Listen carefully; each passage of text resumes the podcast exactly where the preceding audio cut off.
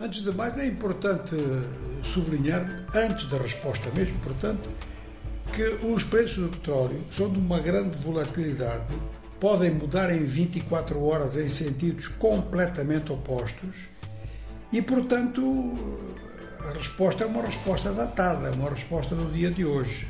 Não quer dizer que ela valha para amanhã. Provavelmente vale para amanhã, mas ninguém garante que valha para a próxima semana. A resposta é assim: neste momento, a redução das exportações por parte da OPEP está a ter um efeito no mercado, levando os grandes atores e os grandes intermediários a fazerem subir os preços. Durante algum tempo após o anúncio feito pela OPEP, notou-se da parte dos Estados Unidos uma grande resistência. O petróleo norte-americano eh, é importante, ou seja, os Estados Unidos com o petróleo de xisto são os maiores produtores do mundo e são também os maiores consumidores, de forma que exercem efeito a dois níveis. Mas a partir de um determinado momento, ficaria muito difícil à economia norte-americana sustentar um combate desses que é sobretudo contra a Arábia Saudita e que também tem a ver com outros componentes do mercado mundial. Os outros componentes dizem respeito, sobretudo, aos estoques que tenham os grandes países consumidores. Quanto é que há armazenado de petróleo na China, naturalmente nos Estados Unidos também, na União Europeia, no Japão e podíamos dar mais alguns exemplos.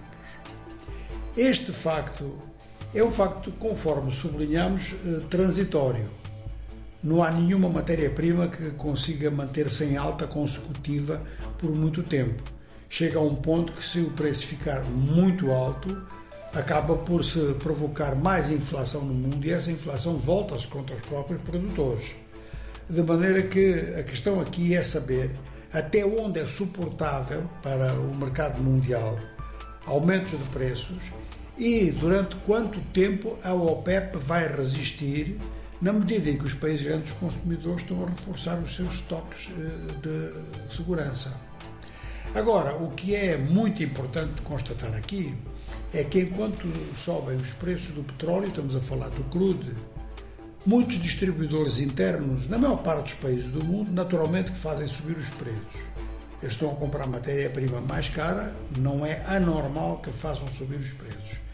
Mas o que acontece na maior parte dos casos é que depois a descida dos preços, mesmo quando ela se processa nos mercados internos, não acompanha a, subida, a descida, melhor dizendo, a descida real dos preços da matéria-prima, do petróleo em bruto.